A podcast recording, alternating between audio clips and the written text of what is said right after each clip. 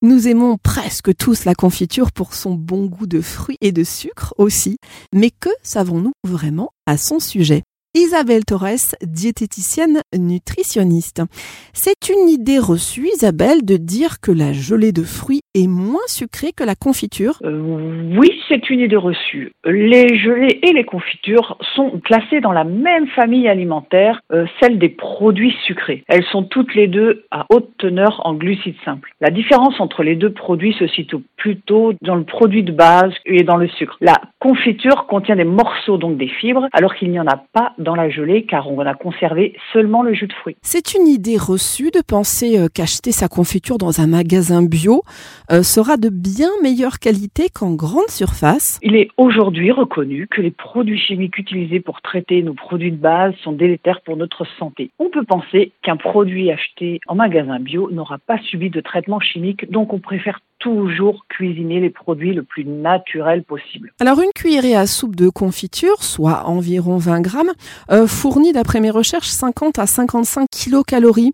Euh, c'est donc une idée reçue de dire que ça fait beaucoup de calories pour une seule cuillerée, Isabelle La confiture est un produit classé dans la famille des produits sucrés, donc c'est un aliment plaisir pour les amateurs de sucre, mais forcément c'est calorique. Ensuite, il y a les aliments caloriques qui vont apporter des nutriments utiles à notre organisme. Mais cette famille des produits sucrés dont on parle avec la confiture, on est sur ce qu'on appelle des calories vides. La traduction, c'est que on va faire monter le taux de sucre dans le sang très rapidement, mais qu'on ne va rien gagner nutritionnellement, car ce qui peut être intéressant dans le fruit, comme les vitamines et les minéraux, sont totalement détruits par les hautes températures. La confiture allégée, euh, c'est une bonne alternative à la confiture, euh, j'ai envie de dire classique. Alors, idée reçue ou pas du tout? On peut euh, descendre un peu euh, dans le, les doses de sucre, mais le produit sera moins stable. Ensuite, le dosage en sucre pourra aussi dépendre des goûts de chacun. Alors, on peut faire de la confiture sans sucre, juste avec des fruits.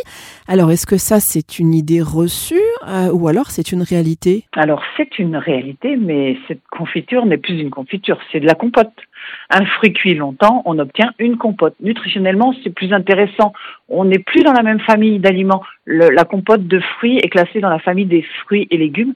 Ce n'est pas du tout euh, au même niveau que la famille des produits sucrés, dont fait partie la confiture. Isabelle, c'est une idée reçue de dire que la crème de marron ou la crème de pruneau, eh bien, ce sont des confitures. Le procédé de fabrication est le même avec un, un ajout euh, de d'eau. Le résultat donne un aspect, une texture onctueuse, crémeuse, car les marrons sont des fruits, mais leur composition biochimique les positionne dans la famille des féculents. Et on obtient quelque chose de beaucoup plus onctueux, donc de, plus crémeux. Isabelle, entre la pâte à tartiner au chocolat, dont je ne citerai pas le nom, mais qu'on connaît tous, et la confiture.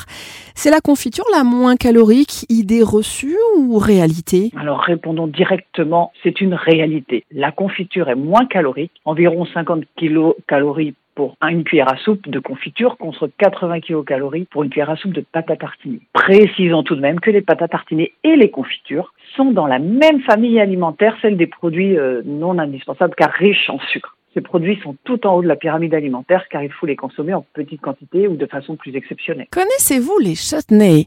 Ce sont des sauces aigres douces qui servent de condiments, notamment dans la cuisine indienne, mais aussi pakistanaise et sud-africaine.